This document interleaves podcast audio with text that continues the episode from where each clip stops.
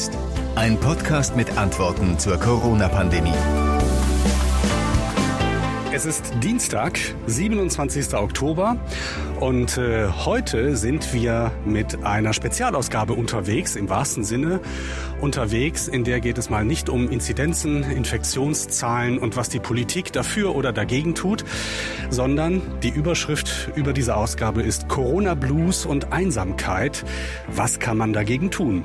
Und ihr hört in dieser Ausgabe Tipps von Leuten, die sich damit auskennen. Ich bin José Nachsiandi.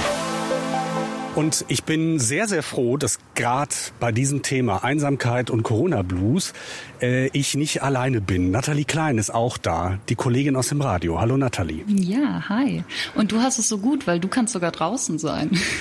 Ja, ich, ähm, das hat eine kleine Vorgeschichte, warum ich äh, draußen bin. Also einmal beherzige ich einen Tipp, der da noch kommt in unserer Ausgabe in den nächsten paar Minuten. Und einmal weiß ich, dass du nicht spazieren gehen kannst gerade. Ja, tatsächlich. Ich bin gerade nämlich in Quarantäne.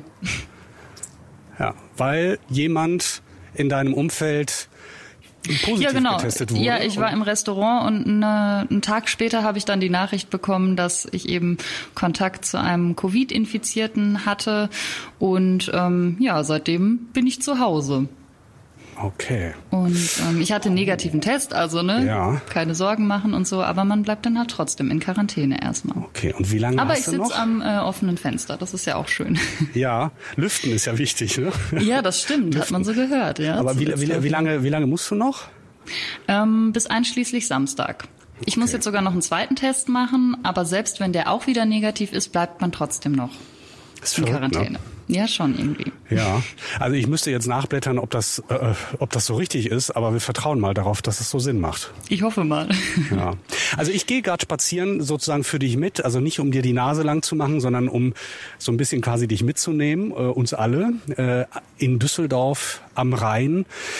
mh, Direkt an der äh, Rheinuferpromenade. Rechts habe ich den Landtag äh, und links blicke ich so über eine Rheinkurve, eine Rheinbiegung hinweg Richtung Altstadt mit äh, dem Riesenrad, das seit einigen Wochen aufgebaut ist. Blicke auf die Brücke, auf den Sitz des Ministerpräsidenten. So, und schnappe Wir ein bisschen Luft. fühlen. ja, sehr gut. Okay. Sehr gut. Wir wollen uns heute beschäftigen mit ähm, dem Thema Einsamkeit und Corona Blues. Und da pa passt es sehr gut und trifft es sich sehr gut, dass in dieser Woche wir im Radio einen Themenschwerpunkt zum Thema Einsamkeit haben. Und da hast du dich sehr intensiv beschäftigt äh, mit, mit dem Thema. Du hast mit sehr vielen Leuten gesprochen. Da müssen wir jetzt noch nicht ins Detail gehen, aber du hast zu Hause in Quarantäne quasi im Homeoffice viel gearbeitet und viele Interviews geführt, ne? Genau, aus der sozialen Isolation über Einsamkeit viel gemacht. Und viel erfahren, viele interessante Aspekte tatsächlich auch, die man vielleicht gar nicht so auf dem Schirm hat, wenn man über das Thema nachdenkt. Also ich habe eben ganz am Anfang, das hast du noch nicht gehört, gesagt, wir reden mit Leuten, die sich damit auskennen. Dass du dich damit so gut auskennst, hätte ich jetzt auch nicht ähm, gedacht. Aber ja. Wobei man ja sagen muss, tatsächlich, das ist ja schon so der erste Aspekt. Also alleine sein heißt ja erstmal nicht Einsamkeit. Ne? Hm, Also manche Leute sind alleine und trotzdem glücklich. Ich würde jetzt zum Beispiel auch nicht sagen, nur weil ich in Quarantäne bin, fühle ich mich einsam oder so. Andere Leute sind unter Leuten oder unterwegs, gut vernetzt bei der Arbeit, total erfolgreich und fühlen sich trotzdem einsam. Also das ist zum Beispiel schon ein so ein Aspekt, der sehr wichtig und auch interessant ist, glaube ich. Ja, stimmt. Wir haben ganz viele Reaktionen schon bekommen auf die Beiträge und Interviews, die du gemacht hast fürs Radio. Einige davon werden wir auch in dieser Podcast-Ausgabe hören. Ähm, Reaktionen über die Social-Media-Kanäle. Ähm, die wollte ich uns erstmal ein wenig vorstellen. Heike Huber zum Beispiel aus Hagen hat uns das hier geschrieben. Ich kann in der Regel gut allein sein, aber mir fehlen definitiv die kulturellen Veranstaltungen, wo ich immer Leute getroffen habe. Ich teile mir mittlerweile meine Einkäufe so klein ein, dass ich wenigstens jeden zweiten Tag aus dem Haus komme. Abends drehe ich meist immer noch eine Runde um den Block und treffe den einen oder anderen Nachbarn mit seinem Hund. Das ist ja schon mal eine sehr pragmatische Idee, ne? Eine sehr praktisch orientierte Idee. Ja, und ich glaube, das ist tatsächlich auch sehr wichtig. Also das hat zum Beispiel auch ähm, eine Psychologin gesagt, mit der ich mich im Interview unterhalten habe, dass gerade so flüchtige Kontakte, also jetzt auch, wenn man mal nur den Müll rausbringt oder so, wenn man jetzt wieder lernt, die tatsächlich mehr wertzuschätzen. Äh, also und vielleicht sich einfach auch mal zwei, drei Sätze länger unterhält, dass das dieses ähm, Einsamkeitsgefühl schon sehr stark reduzieren kann tatsächlich im Alltag. Mhm. Jetzt haben wir auch eine Nachricht bekommen von Monika Ernst aus Euskirchen und die schreibt uns das hier. Das Gefühl der Einsamkeit wird durch die jetzige Situation bei vielen noch verstärkt, da wir ja auch unsere sozialen Kontakte sehr einschränken sollen und auch viele positive Dinge wie Kultur, Urlaub oder Feiern ausfallen. Andererseits geht es uns doch noch sehr gut im Gegensatz zu vielen anderen Ländern und Menschen. Also positiv denken und gesund bleiben. Und Diana Zeller aus Herne hat diese Erfahrung gemacht? Ich habe meine Familie im Haus und trotzdem fand ich die eingeschränkten Kontakte in der ersten Welle ganz, ganz schlimm. Meine Eltern, meine Oma, liebe Freunde, nur am Telefon, im Chat oder an einer Webcam, das ist nicht das gleiche als an einem Tisch bei einem Spiel mit viel Gelächter. Auch die Freunde meiner Kinder haben mir gefehlt. Das Haus war einfach viel ruhiger. Ich bin psychisch stabil, aber ich weiß, wie viele Menschen gerade jetzt in der dunklen Jahreszeit schon ohne Corona Probleme haben. Das ist tatsächlich, das kommt noch erschwerend hinzu. Ne? Wir haben Herbst und das ist für viele sowieso eine, eine Zeit, in der der Blues kommt. Ja, auf jeden Fall.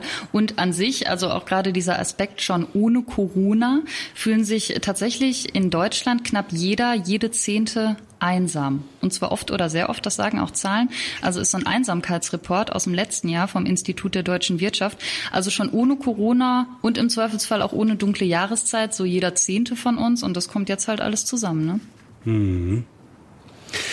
Wir haben auch Zuschriften bekommen von äh, Leuten, äh, das war über Facebook, ähm, denen es tatsächlich schlecht geht und, und die sich Sorgen machen. Janette Winz-Frater aus Bonn zum Beispiel.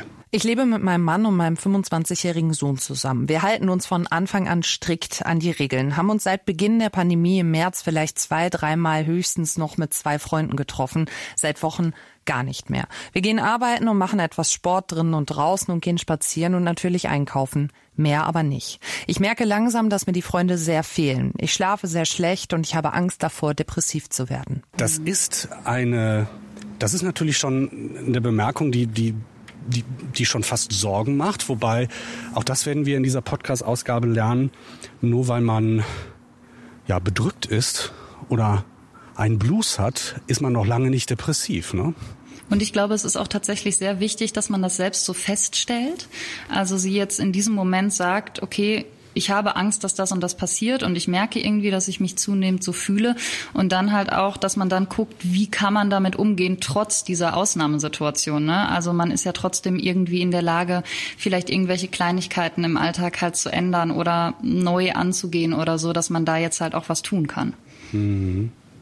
Es gibt auch Leute, die uns schreiben, die sich Gedanken machen, denen es selbst sehr gut geht, ja, trotz Corona und trotz Blues vielleicht, aber die sich ähm, sehr global Gedanken machen darüber, ähm, was eigentlich diese, diese soziale Isolation für Auswirkungen hat und was diese ganzen Schutzmaßnahmen, die die Politik beschlossen hat, ja für Kollateralschäden bewirken. Ähm, Martina Müller aus Bonn schreibt das hier. Spannendes Thema. Ich habe letzte Woche noch zu einer Kollegin gesagt, dass mich die Kollateralschäden der Pandemie interessieren würden. Gesteigerte häusliche Gewalt, gesteigerte Suizidalität bei Depressionen und gesteigerte Einsamkeit. Ich will die Gefahr von Covid auf keinen Fall runterbrechen, aber ich glaube, wir müssen den sozialverträglichen Umgang damit lernen. Sonst haben wir bald doch noch sehr viel mehr Menschen, die durch Corona sterben, obwohl sie kein Corona haben. Also tatsächlich kommt es einem ja auch so ein bisschen so vor, also dass dieses menschliche, gerade so dieses soziale oder so die psychologischen Auswirkungen jetzt zumindest in der Politik nicht so erste Priorität haben. Ne? Darüber habe ich zum Beispiel auch mit einem Zukunftsforscher gesprochen, Horst Opaschowski. Der hat halt eben gesagt, wir müssen aufpassen, dass das nicht eine Epidemie der Einsamkeit wird. Und ähm, der hat halt zum Beispiel auch gesagt, dass Politiker sowohl auf kommunaler Ebene als auch bundesweit halt irgendwie da jetzt ran müssen und irgendwelche Plattformen für Menschen, für Menschen schaffen müssen, ähm, weil er halt sagt, Einsamkeit zum Beispiel jetzt als ein Beispiel von diesem sozialen ist halt nichts Individuelles mehr, sondern das wird jetzt gerade gesellschaftlich durch Corona. Mhm. Mhm. Also da klingt schon durch, du hast wirklich mit sehr vielen Leuten gesprochen schon in, in dieser Woche und in diesen Tagen. Verschaff mir, verschaff uns doch mal so, ein, so einen kleinen Überblick. Ähm, was, was war so das, das Prägsamste, Einprägsamste, das, das, das Spannendste, was du erfahren hast? Also tatsächlich das erste Interview habe ich eben mit diesem Zukunftsforscher ja. ähm, geführt. Horst Opaschowski, der eben sagt, Epidemie der Einsamkeit. Und da habe ich halt so gefragt, das klingt ja schon irgendwie sehr dramatisch, ne? Und er sagt, ja, er hält es aber eben auch für sehr dramatisch, so wo wir im Moment hingehen. Mm, und er spricht halt vor allen Dingen auch an, wir haben ja allein 18 Millionen Single-Haushalte in Deutschland, ne? Also, mhm. dass, dass diese Einsamkeit halt gerade solche Ausmaße annimmt, dadurch, dass wir halt irgendwie so zu Hause bleiben sollen, Kontakte reduzieren sollen und so, dass er halt sagt, da muss halt irgendwas jetzt aus der Politik kommen, was dagegen hält. Und ähm, grundsätzlich kann man ja erstmal so fragen, ne, fühlen sich denn tatsächlich jetzt durch Corona mehr Menschen einsam? Da zeigen Zahlen und auch Studien von den ganzen Leuten, mit denen ich gesprochen habe, also Zukunftsforscher, Psychologen, Telefonseelsorge. Ja, das ist tatsächlich so. Also, dass sich diese soziale Isolation schon auf dieses Einsamkeitsgefühl auswirkt. Mhm. Aber was, was könnte das sein, was die Politik da macht? Ein, ein Jahres, eine Jahres, kostenlose Jahresmitgliedschaft bei äh, Parship oder was, was, ja, was das wären das für Maßnahmen? Es ist tatsächlich sehr schwierig. Ne? Also ähm, der Zukunftsforscher zum Beispiel, der sagt, dass so ähm, Nachbarschaftsplattformen zum Beispiel mhm. vielleicht helfen würden, ne? dass Leute halt so in ihrem Umfeld trotzdem wieder irgendwie in Kontakt kommen und wenn sie nur jemanden zum Reden oder so finden. Und vor allen Dingen bei Einsamkeit geht es ja jetzt zum Beispiel auch oft darum, also die erste Reaktion ist oft so ein Klischee, ja, da sind jetzt vor allem die Älteren betroffen. Das ist halt gar nicht so, ne? Das sind halt viele Menschen, die alleine leben, gerade auch Jüngere, die digital total vernetzt sind, aber oft vielleicht gar nicht so tiefgründig vernetzt sind. Und ähm, ja, dass man mhm. da irgendwie Plattformen oder Netzwerke braucht, neu gedacht oder ähm, der Zukunftsforscher hat zum Beispiel auch gesagt, wir brauchen einfach so Mutmacher, ne? also Leute, die sich darum kümmern, dass sich jetzt Einsamkeit nicht so weitergibt und quasi verbreitet. Ähm, zum Beispiel gibt es ja in Großbritannien ein Einsamkeitsministerium, also tatsächlich äh, Politiker, ah. die sich darum kümmern, was können wir gegen Einsamkeit in diesem Land tun. Ah ja, okay. Mhm. Okay.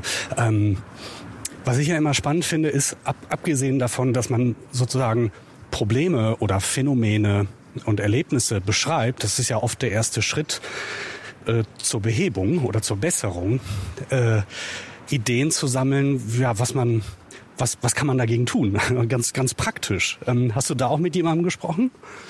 Ja, das ist ja tatsächlich so die Frage, ne? Also was können wir irgendwie tun gegen Einsamkeitsgefühl? Kann man da was tun? Und ähm, da sind diese Woche bei meinen Interviews auch tatsächlich Sachen bei rumgekommen, wo ich jetzt auch nie so drüber nachgedacht habe. Also zum Beispiel Gesundheitspsychologin Sonja Lipke, die sagt, dass Multitasking ein total großes Problem ist, wenn es um Einsamkeit geht. In dem Moment, wo man sich mit anderen Menschen trifft, sollte man möglichst alle anderen Kanäle, die zu anderen Menschen wiederum gehen oder egal, äh, mit was man dann, also kann auch eine äh, künstliche Intelligenz sein, die sollte man einfach ausschalten, dass man wirklich ganz da ist in dem Moment. Ja, und dann kann so ein Treffen oder eine Interaktion Interaktion auch wirklich ganz kurz sein. Aber in dem Moment, wo man jetzt beispielsweise beim, bei einer Videokonferenz nebenbei noch versucht, die E-Mails abzuarbeiten, das zieht halt immer Informationen ab. Und dann ist es natürlich so, dass auch diejenigen, die sich voll und ganz auf diese Situation konzentrieren, immer das Gefühl haben, der andere ist gar nicht so richtig da. Und ähm, also jetzt zum Beispiel Eltern, die mit ihren Kindern auf den Spielplatz gehen die sollten einfach diese Situation dann richtig nutzen, um mit ihren Kindern eben auch gut in Kontakt zu kommen oder eben voll und ganz da zu sein und in dem Moment einfach mal Handy zu Hause lassen oder eben so ausschalten, dass wenn dann äh, Nachricht kommt, sie nicht abgelenkt werden. Und das baut die dauerhafte Beziehungsfähigkeit oder Bindungsfähigkeit der Kinder auf und Kinder, die eben so eine gute Beziehungs- oder Bindungsqualität aufgebaut haben, die sind auch generell zuversichtlich zuversichtlicher, was neue Beziehungen angeht. Und die können dann einfach auch solche Beziehungen besser eingehen und leben und fühlen sich selber eben auch besser verbunden. Das finde ich total interessant, weil ich glaube, das ist vielen vielleicht gar nicht so bewusst, dass sich auch sowas eben auf Einsamkeitsgefühl auswirken kann. Das ist faszinierend, denn ich kenne das äh, vor allen Dingen beim Essen. also ja. wenn ich, wenn ich was esse, was eigentlich total lecker ist, wo ich mir vielleicht auch Mühe gegeben habe beim Kochen oder mich gefreut habe, das, das zu holen irgendwie irgendwo und dabei aber am Handy rumdaddel beim Essen, dann ist es nachher habe hab ich gar nicht gemerkt, dass ich es gegessen habe und konnte es gar nicht genießen. Das ist, ist vielleicht eine Analogie dazu. Ja, genau. Also dass dieses Multitasking quasi zumindest eine gute Grundlage ist, ähm, weshalb das Einsamkeitsgefühl dann vielleicht tatsächlich schlimmer wird, weil ja. im Zweifelsfall wir verabreden uns, egal ob jetzt in einem Videochat oder halt wirklich real draußen mit irgendwelchen Menschen, aber dann kriegen wir halt letztendlich nur die Hälfte mit, weil wir dann doch eigentlich Besseres zu tun haben und abends sitzen wir dann wieder alleine zu Hause und denken so, hm. Also ja. das kommt einem weniger wertvoll vor ja, durch dieses nicht, Multitasking. Es macht nicht satt. Ja, genau. Ja. Übrigens und, äh, bekomme ja. ich hier gerade lustige Blicke zugeworfen von Spaziergängern, die wahrscheinlich sich schon denken, eine, eine, eine Blüte von Corona ist, dass Leute mit Mikrofon rumlaufen und Selbstgespräche führen. naja, okay. Ja. Ja ein, du, du wolltest aufzählen, was, was man sozusagen, was du in Erfahrung gebracht hast, was man, was man tun kann gegen Corona Blues oder gegen Einsamkeit. Also in dem Sinne vielleicht wieder tatsächlich so Monotasking oder Singletasking ja. üben, wenn man sich dann dann verabredet. Und ähm, zum Beispiel mit Psychologin Ulrike Scheuermann habe ich auch gesprochen und die sagt, ganz wichtig ist in diesen Zeiten, dass wir uns wirklich fest verabreden, also terminieren. Telefonieren, chatten, Videochat, äh, das geht immer. Und ähm, verabreden ist gut. Also sonst gab es die vielleicht so nebenher oder wie von selbst, diese Kontakte. Und äh, es kann sein, dass man die jetzt mehr organisieren muss. Aber das muss nichts Schlechtes sein, weil dadurch das einzelne Treffen, virtuelle Treffen oder Telefon oder auch spazieren gehen, äh, das kann dadurch wertvoller werden. Ich glaube, das ist auch tatsächlich ganz wichtig, weil jetzt zum Beispiel, als ich in Quarantäne war, da habe ich dann fürs Wochenende mich trotzdem mit zwei Freundinnen virtuell verabredet auf ein Glas Wein oder dann einen Tag später mit anderen Freunden, die auch gerade in Quarantäne sind, äh, zu so einem Online-Escape-Game. Und wenn man halt so feste Treffen ausmacht, dann kriegen selbst so virtuelle Dates, sage ich jetzt mal, nochmal eine tiefere Bedeutung und irgendwie so ein ja gemeinsam einsam Gefühl. Mhm, okay. Gemeinsam ist man weniger allein. Ja, schon. Mhm. Und auf der anderen okay. Seite, das sagen aber auch trotzdem so alle Experten, also wenn man jetzt merkt, ich fühle mich im Moment irgendwie zunehmend einsam oder so. Auch flüchtige Kontakte draußen können halt irgendwie helfen. Hm, zum Beispiel, wenn man den Nachbarn an der Mülltonne trifft oder im Flur sich einfach vielleicht mal einen Satz mehr unterhalten oder auch wirklich rausgehen durch eine Gartenanlage, die Blumen bewundern, sich mit den Menschen, die da vielleicht gerade im Garten sind oder so darüber unterhalten. Also dann fühlen sich direkt zwei Seiten von diesen Gesprächen wieder mehr im Kontakt mit anderen mhm. Menschen. Das ist gar nicht so einfach, ähm, weil wenn man sich gerade mit, äh, mit etwas Schwerem beschäftigt, also sowas wie man ist in Quarantäne oder man hat irgendeine andere Sorge, hat man eigentlich keinen, keinen Bock, sich mit irgendwelchen Trivialitäten zu beschäftigen, mit, äh, äh, über, über, um mit, mit dem Nachbarn über die Blumen zu reden oder über irgendwas äh, total Belangloses und Nebensächliches. Das mhm. hat aber eine sehr positive Wirkung. Ja, ich glaube auch, dass ja. das gerade im Moment in Corona-Zeiten sehr der Fall ist, dass wir einerseits oft so denken, oh, ich habe keine Lust, also einerseits ich habe keine Lust mehr, mich ständig nur über Corona zu unterhalten und andererseits über so oberflächliche Themen jetzt auch nicht. Aber ich glaube, dass wenn wir es dann an der einen oder anderen Stelle mal machen, dann fühlt man sich danach vielleicht trotzdem wieder so ein bisschen besser und tatsächlich mehr so in Kontakt mit anderen. Mhm. Okay. Übrigens eine, eine schöne, ich bin gerade spazieren gegangen am Landtag vorbei. Also Leute, die, die sich in Düsseldorf auskennen, die werden das kennen. Man geht am Landtag vorbei in Richtung Altstadt und ähm, kommt dann an so einer an so einem Stück Wiese am Rhein vorbei. Das ist quasi zwischen dem KIT, dieser Gastronomie und der neuen äh, Staatskanzlei, wo der Ministerpräsident sitzt. Und auf dieser Wiese treffen sich traditionell im Sommer sehr, sehr viele Leute, die ganzen Studenten. Und damit die jetzt in Corona-Zeiten nicht so dicht aufeinander hängen, äh, hat die Stadt da mit so weißer Farbe, weißt du, so mit der man mhm. auch die mhm. Linien markiert im Fußballstadion, so Kreise von ungefähr anderthalb Metern, zwei Metern Durchmesser aufgemalt und man möge sich doch in diesen Kreisen äh, aufhalten. also Gruppen, die ja. zueinander gehören. Ja. Dass man es einfach so vor Augen hat nochmal. Ja, genau. Aber das ist zum Beispiel auch so eine Erkenntnis aus dieser Woche. Hm, da habe ich vorher auch ehrlich gesagt nie drüber nachgedacht.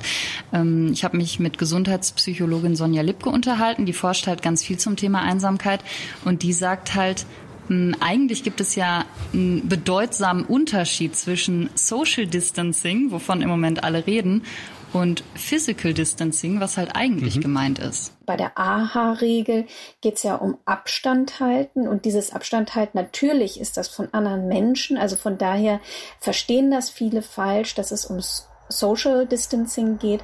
Was wir aber meinen, ist einfach nur eine physische Distanz von zwei Metern oder anderthalb zum Teil ja auch nur. Und man braucht nicht generell den Abstand zu anderen Menschen so einnehmen, dass die sich abgelehnt oder unter Generalverdacht fühlen.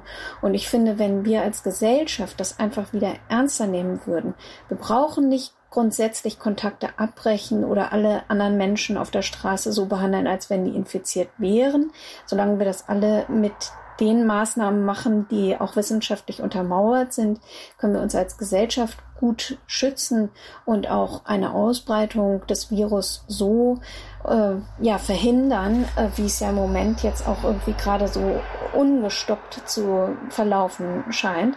Und wenn sich da alle mehr dran halten würden und jeder sich eben auch bewusst ist, dass er ein bisschen als Vorbild äh, für andere gilt, für Jüngere oder überhaupt für andere Menschen, die nicht so genau wissen, wie es geht, ähm, da können wir eine ganze Menge erreichen und eben auch helfen uns selber und auch anderen, sich nicht einsam zu fühlen. Und das ist, glaube ich, tatsächlich auch sehr wichtig, dass man einfach so nochmal feststellt, okay, es geht hier darum, eigentlich physischen Abstand zu halten und aber eigentlich trotzdem natürlich mit anderen Menschen in Kontakt bleiben und kommunizieren soll und auch wertvolle, mhm. tiefe Bindungen beibehalten soll. Ne? Aber ich glaube, deshalb ist auch eigentlich das Wort Social Distancing doch total falsch. Ja, fein. Ich habe in, in, in dieser Woche ähm, mit, ich habe das ein bisschen, äh, wie soll ich sagen, wissenschaftlicher angegangen. Ich habe ähm, mit jemandem gesprochen, der zu dem Thema äh, forscht und ähm, Vorsitzender einer Organisation ist, ähm, die sich des Themas Depression angenommen hat, ähm, mit Professor Hegel gesprochen. Und es war ganz interessant, weil wir in dem Gespräch auseinanderklamüsert haben. Wo ist der Unterschied? Also erstmal, dass es einen Unterschied gibt und wo ist der Unterschied zwischen ja, ja, sich bedrückt fühlen und äh, schon depressiv sein. Ich bin jetzt verbunden mit Professor Dr. Ulrich Hegel von der Klinik für Psychiatrie, Psychosomatik und Psychotherapie an der Uniklinik Frankfurt. Guten Tag, Herr Hegel. Guten Tag. Sie sind gleichzeitig auch der Vorsitzende der Stiftung Deutsche Depressionshilfe und allein deshalb schon jeden Tag in den vergangenen äh, Monaten konfrontiert mit den Phänomenen, die wir eben schon gehört haben und die wir gleich auch noch hören werden, dass Menschen sich total isoliert fühlen, weil sie vielleicht bewusst oder gezwungenermaßen auf soziale Kontakte verzichten, oder? Ja, da gibt es sicherlich viele Menschen, die hier Belastungen spüren durch Veränderungen im Lebensrhythmus, auch wie Sie sagen, durch Isolation. Ich denke auch durch die intensive Berichterstattung nehmen die Ängste ja auch überhand und äh, verlieren auch ein bisschen die Balance. Denn die meisten Menschen, die jeden Tag sterben, sterben ja nicht wegen Corona, sondern wegen ganz anderen Gefahren und ganz anderen äh, Problemen. Das wird manchmal ein bisschen aus dem Auge verloren. Was aber besonders häufig Menschen uns herangetragen waren, haben, das waren Einschränkungen in der Versorgungsqualität. Also ich glaube weniger, dass jetzt durch diese Corona-bedingten Stressfaktoren und Belastungen es mehr Depressionen gibt, mhm. sondern Menschen mit Depressionen, die haben jetzt gespürt, dass ihre Versorgung sich deutlich, deutlich verschlechtert hat. Jetzt ist die Depression ja eine, eine klar umschriebene äh, Krankheit. Wir haben ja nicht umsonst die Sendung umschrieben mit Was kann man tun gegen den Corona-Blues? Also es gibt ja noch ein paar Schritte bevor man in eine Depression fällt und eine vielleicht nicht weniger intensiv gefühlt, aber vielleicht doch äh, harmlosere Variante. Was würden Sie denn vielleicht für zwei oder drei Hinweise, Tipps geben, wie man diese ganzen negativen Effekte, also es wird jetzt, ähm, es ist jetzt länger dunkel, es wird kühler, die, es, ist, es ist Herbstwetter, man darf, man sollte nicht so viele Menschen treffen und dann diese diffuse Angst vor einem Virus, das man nicht sehen kann. Was kann ich denn ganz konkret tun, damit es mir ein bisschen besser geht? Ja, ich finde, Sie haben sehr schön die Unterscheidung getroffen zwischen der Erkrankung Depression und Befindlichkeitsstörung.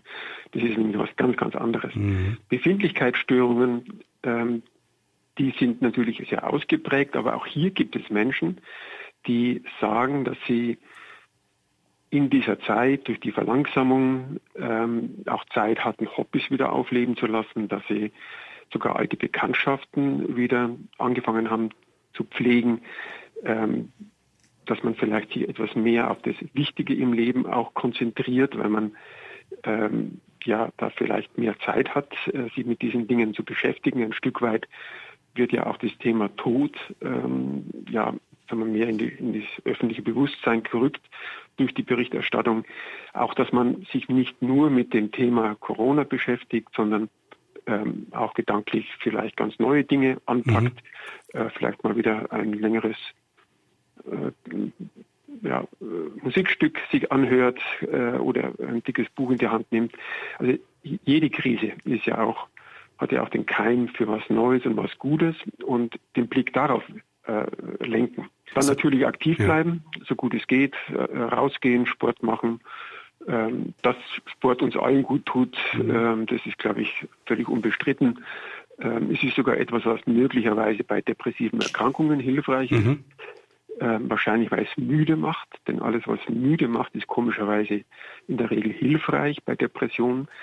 Das ist noch ein anderer Punkt, der da ins Spiel kommt. Man sollte auch gucken, dass man den Schlaf-Wach-Rhythmus in Ordnung hält. Also nicht länger im Bett bleiben am Morgen, nicht, nicht früher ins Bett gehen. Viele Menschen kennen das aus ihrer Erfahrung am Wochenende, wenn sie dann ja vielleicht dann doch noch eine Stunde länger im Bett bleiben ist der Tag meistens nicht frischer und fröhlicher, sondern oft sogar eher etwas bedrückter. Und deswegen ist auch Schlafentzug bei depressiven Erkrankungen ja ein etabliertes Behandlungsverfahren, erstaunlicherweise. Mhm. Also der Schlafwachrhythmus ist wichtig, ähm, wenn man jetzt Homeoffice macht, äh, dass man da nicht die Bettzeit verlängert. Das ist für viele Menschen eher nicht stimmungsförderlich und macht einen oft noch schlapper, komischerweise. Jetzt haben wir eben schon die Differenzierung getroffen. Also eine, es ist nicht alles, was sich bedrückend anfühlt, eine Depression. Mhm. Menschen, die in einer Behandlung sind wegen einer Depression, haben Sie eben ganz am Anfang geschildert, erleben äh, Einschränkungen. Was sind das für Einschränkungen oder für Verschlechterungen in der, in der Versorgung dieser Patienten? Es wurden stationäre Behandlungstermine verschoben, mhm. weil Kapazitäten freigeschaufelt wurden für ja, mögliche Corona-Patienten, die aber dann in so großer Anzahl gar nicht gekommen sind. Es wurden Ambulanzen runtergefahren, um hier das Infektionsgeschehen ähm, zu dämpfen. Ähm, auch eben mit der Sorge, dass es aus dem Ruder läuft und dann die intensivmedizinische Versorgung an ihre Grenzen kommt. Auch das ist Gott sei Dank nicht passiert. Es wurden Termine von den Patienten abgesagt, weil mhm. sie so verängstigt wurden dass sie nicht mehr rausgingen und den aus Sorge sich anzustecken. Das hat alles massive Folgen und es gibt auch äh, Berichte auch aus anderen Bereichen der Medizin, äh, dass die Menschen oft zu spät nach Zeichen eines Herzinfarktes oder eines Schlaganfalls dann in die Notfallambulanzen gekommen sind und dass man dann eher weniger, aber schwere Fälle äh, gesehen hat. Ähm, dieser Punkt, also äh, welche wie viel Leid und Tod wurde durch die Corona-Maßnahmen, nicht durch den Coronavirus, sondern durch die Corona-Maßnahmen verursacht. Und in welchem Verhältnis steht es zu dem Leid und Tod, das durch die Maßnahmen verhindert wurden? Diese Diskussion findet leider zu wenig statt und das ist gar nicht so einfach zu beantworten. Gerade Mediziner äh, sind ja nicht durchweg äh, da optimistisch, dass hier alles richtig gelaufen ist. Jetzt ist ja ein mögliches äh, Merkmal der Depression ja auch, dass Menschen dazu neigen, sich zurückzuziehen. Also so dieses Ich bleib heute im Bett und morgen auch. Dass auch Menschen lernen müssen, so, sich sozialen Kontakten auszusetzen oder soziale Kontakte einzugehen. Und nun haben wir die, ausgerechnet in dieser Pandemie ja die Maßgabe, soziale Kontakte zu vermeiden. Spielt das eine Rolle? Ähm, übt das einen Einfluss aus? Ist sicherlich nicht förderlich. Das, ähm, wenn die Rückzugsneigung noch weiter verstärkt wird, auch bei Menschen mit Angsterkrankungen, äh, mhm. dann kann die Angst sozusagen nachrücken und dann hat man schon Angst vor die Tür zu gehen. Vorher hat man vielleicht nur Angst gehabt, mit der Trambahn zu fahren, aber jetzt ist die Angst sozusagen nachgerückt und äh, ist noch weiter angewachsen. Also da mag es eine Reihe von negativen Einflüssen geben, aber dass jetzt dadurch Depressionen verursacht werden, wie gesagt, dieses Risiko sehe ich nicht als so groß an, denn es sind doch ziemlich eigenständige Erkrankungen, Depressionen, und die hängen weniger von diesen äußeren Faktoren ab, als man oft glaubt. Vielleicht noch einmal, Herr Professor Hegel, zum Mitschreiben.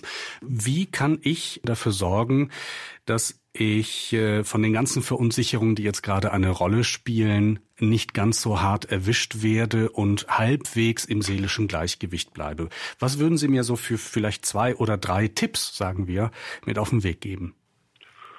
Den Tag gut strukturieren, einen guten Tag-Nacht-Schlafrhythmus ähm, beachten, also nicht die Bettzeit ausdehnen, ähm, aktiv bleiben, auch rausgehen, äh, sich nicht nur mit dem Thema Corona beschäftigen, sondern die Chance nutzen und ja, vielleicht neue Dinge, äh, Musik oder was Literarisches anfassen und anpacken. Äh, das Ganze auch als Chance sehen, äh, dass man Neues erlebt. Ja, das sind so einige mhm. Gedanken, die mir dazu kommen. Vielen Dank, Professor Ulrich Hegall, der Vorsitzende der Stiftung Deutsche Depressionshilfe. Dankeschön. Dankeschön. Interessant ist, äh, Nathalie, dass du nicht nur eine, eine, eine Kollegin bist, äh, die moderiert und im, im Radio und ähm, äh, äh, Beiträge macht und sich gerade mit mir unterhält, sondern dass du dich ähm, ohnehin sehr intensiv beschäftigst mit dem Thema, was äh, sozusagen der Seele gut tut, was man braucht, um im Gleichgewicht zu bleiben. Äh, du beschäftigst dich mit dem Thema Achtsamkeit. Ja, genau. Also ich bin Achtsamkeitscoach und ähm, das ist zum Beispiel auch so ein Thema, Meditation, so die ja. Verbindung zu sich selbst wiederherstellen. Ähm, das kann natürlich auch irgendwie helfen. Ne? Also ähm, es gibt Studien, die sagen zum Beispiel, Meditation gegen Einsamkeit oder Achtsamkeitstraining gegen Einsamkeit kann helfen, weil du natürlich langfristig, ne, jetzt nicht ad hoc, ich fühle mich einsam und jetzt mache ich eine Meditation und wow, jetzt geht's mir gut oder so. Aber äh, langfristig geht's ja bei Achtsamkeit halt auch darum, mh, die eigenen Gefühle überhaupt erstmal wahrzunehmen. Also welche Gefühle sind eigentlich gerade in mir quasi und was machen die mit meinem Körper und die dann auch anzunehmen und mhm. dann sich eben selbst zu fragen, wie kann ich jetzt damit umgehen? Ne? Also immer von mir selbst ausgehend, was möchte dieses Gefühl von mir, was kann ich selbst ändern? Mm, ja, und da okay. kann das natürlich auch tatsächlich helfen. Ne? Ich finde ja schwierig beim Meditieren, was ich auch ab und zu mal ausprobiere, dass mhm. es ja am Anfang im, ja, äh, Stress auslöst. Ne? Also man muss sich überlegen, okay, wie, was mache ich denn? Da höre ich irgendwas, höre ich eine CD dazu? Äh, ich brauche eine Anleitung, ähm, wie mache ich das? Man muss sich vorher Gedanken machen, man muss sich die Zeit nehmen, man muss ähm, dafür sorgen, dass Ruhe drumherum ist, man muss sich den Ort aussuchen. Äh, das alleine kann ja schon für Stress sorgen. Ja. Ähm. Und tatsächlich bei Achtsamkeitsmeditation geht's nie darum, also man hat ja immer, glaube ich, so ein Bild im Kopf von so Zen-Mönchen vielleicht oder buddhistischen mhm. Mönchen, die einfach so ganz ruhig da sitzen und der Kopf ist leer die meditieren einfach. Mhm.